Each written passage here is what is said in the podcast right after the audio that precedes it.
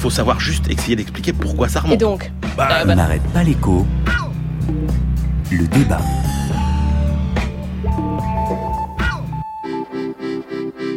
Nous avons une banque centrale pertinente, courageuse, déterminée. Nous avons décidé d'abaisser notre taux directeur de 0,05 points pour les opérations de refinancement de l'eurosystème pour atteindre 0%. On a un problème majeur en ce moment d'inflation extrêmement faible et la Banque Centrale Européenne fait ce qu'il faut faire. Le problème, c'est que les économies de l'Europe vont mal. 1,5% de croissance, ça ne permet pas de remettre l'économie sur un taux de croissance qui permet d'optimiser l'usage des ressources, c'est-à-dire essentiellement l'emploi. Donc ce que dit Mario Draghi, c'est si je n'avais pas fait ça, on serait tombé en déflation. Les taux vont rester bas. On dit aux banques, prêtez, prêtez, continuez à prêter aux particuliers et aux entreprises. Or, les banques euh, recherchent la sécurité. Donc on prête à des contrats de travail fixes et fermes. Est-ce qu'il suffit d'avoir des taux d'intérêt bas pour relancer l'activité? C'est là qu'on peut un peu douter. En fait, aujourd'hui, le débat économique est en train d'évoluer. On parle de plus en plus de plans de relance par l'investissement public. Le FMI, le CDE appellent des mesures de ce type de leur vœu. On se voit pas du tout comme des magiciens. Notre boulot, c'est d'assurer la reprise et de euh, recréer de l'inflation qui soutienne la reprise dans la zone euro. Le reste, c'est pas nous.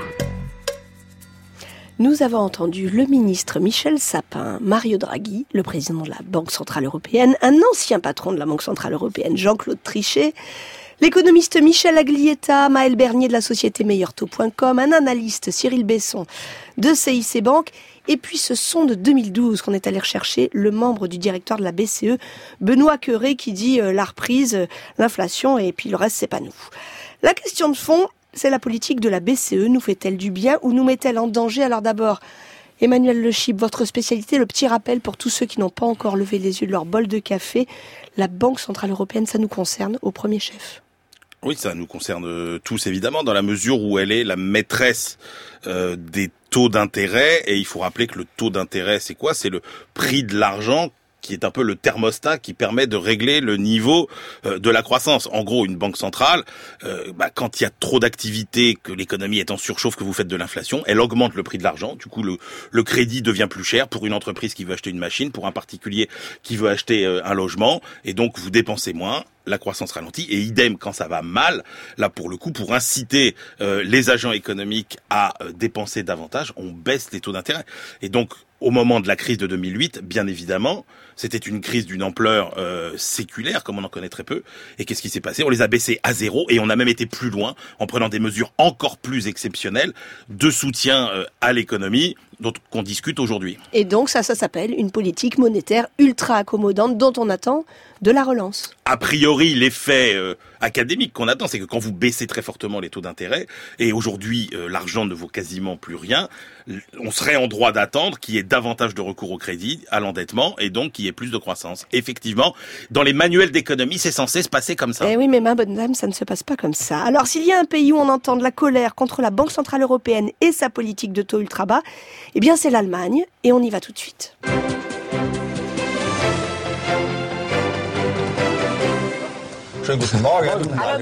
Bonjour Cyril Sauvageau.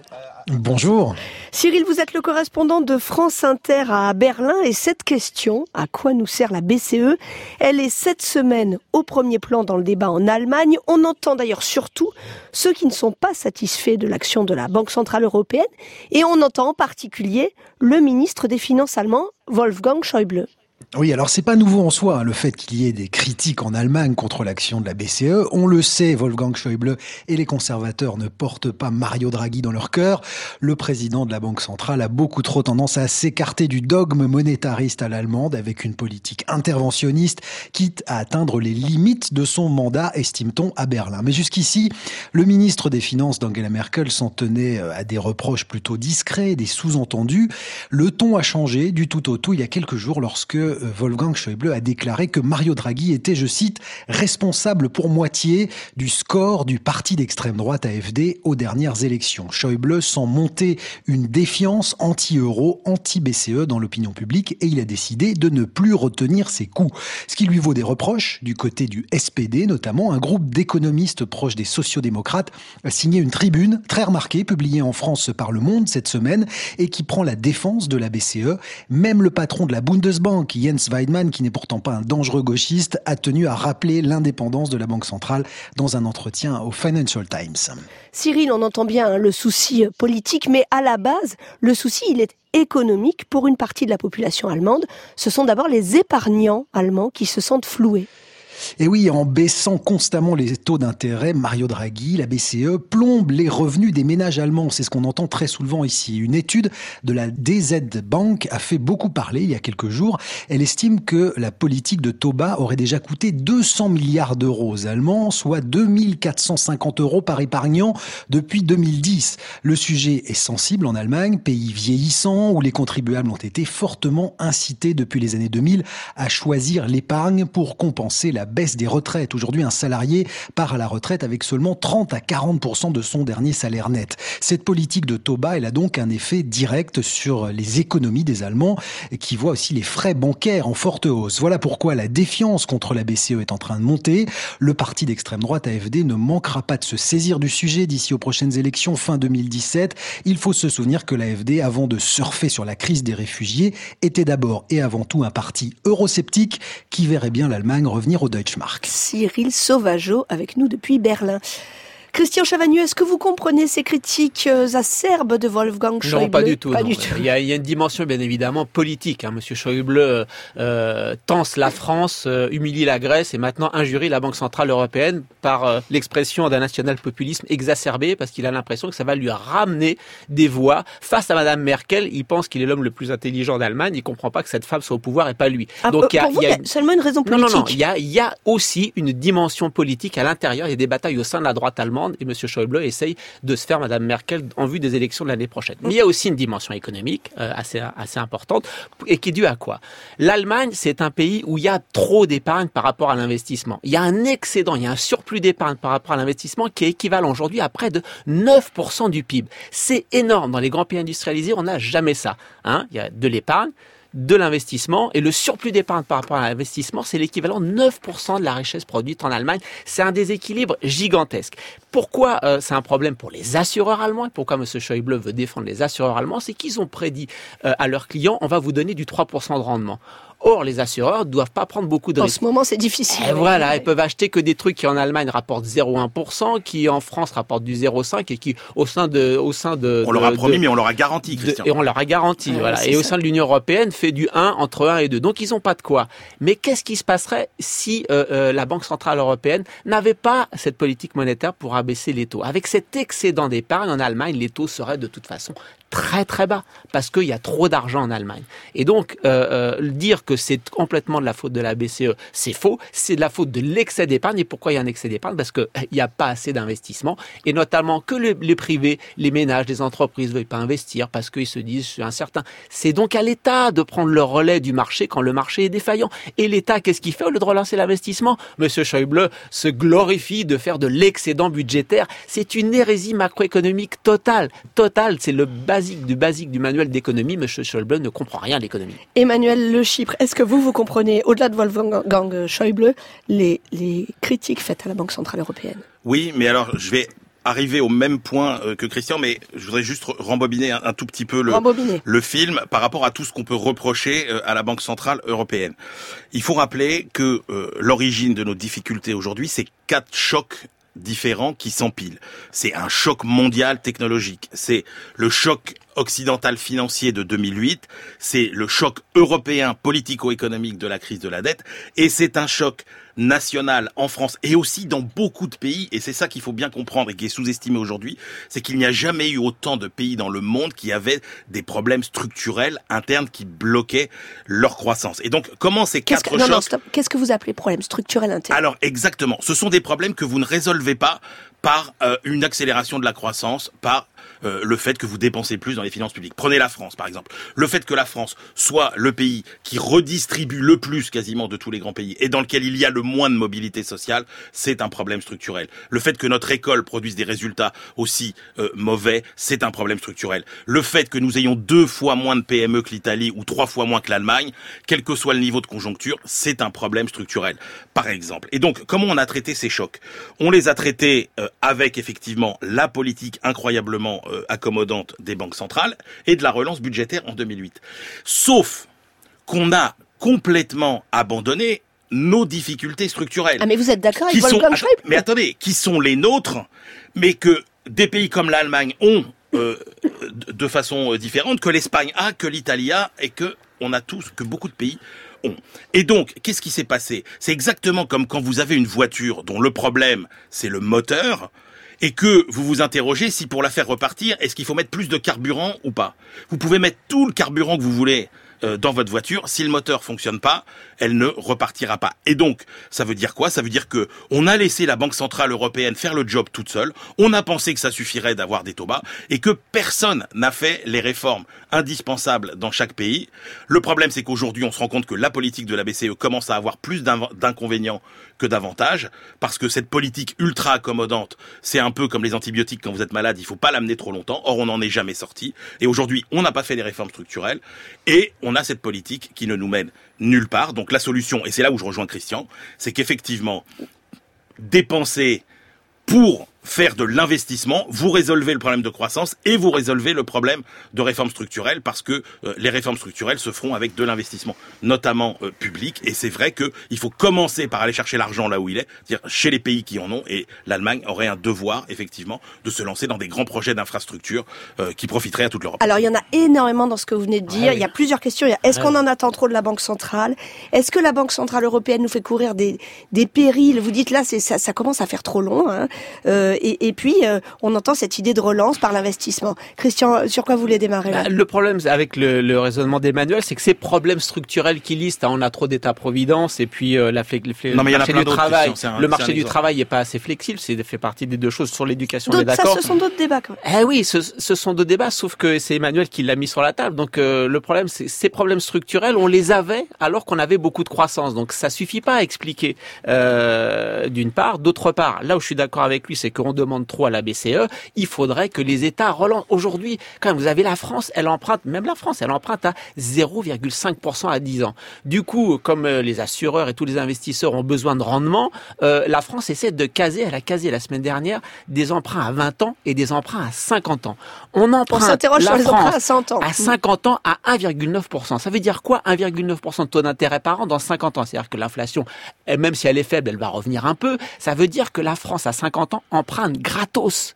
L'État français emprunte gratos. Pourquoi cette obsession anti-dette alors, qu'aujourd'hui on a besoin d'investissement public pour faire euh, par exemple de la rénovation thermique dans toute l'Europe? Aujourd'hui on peut la faire gratuitement, ça crée des emplois, ça relance et on accompagne la Banque Centrale Européenne en faisant ça. Pourquoi est-ce qu'on ne le fait pas? Parce que notamment M. Schäuble et l'Allemagne nous disent qu'il y a une obsession anti-dette, anti-dette publique et que c'est ridicule. Le basique du basique de, de, de l'approche économique, c'est de faire, c'est de relancer Est-ce par qu'on peut s'arrêter public. sur cette idée, Emmanuel Donc, Christian, euh, vous êtes d'accord Vous dites, on ne peut pas tout attendre cette relance de la Banque centrale européenne. Il faut que les États s'y mettent. Il faut qu'il y ait de l'investissement. Christian nous dit, relançons la dette. Mais on est déjà à un pic de dette. On est à 96% ou un peu plus.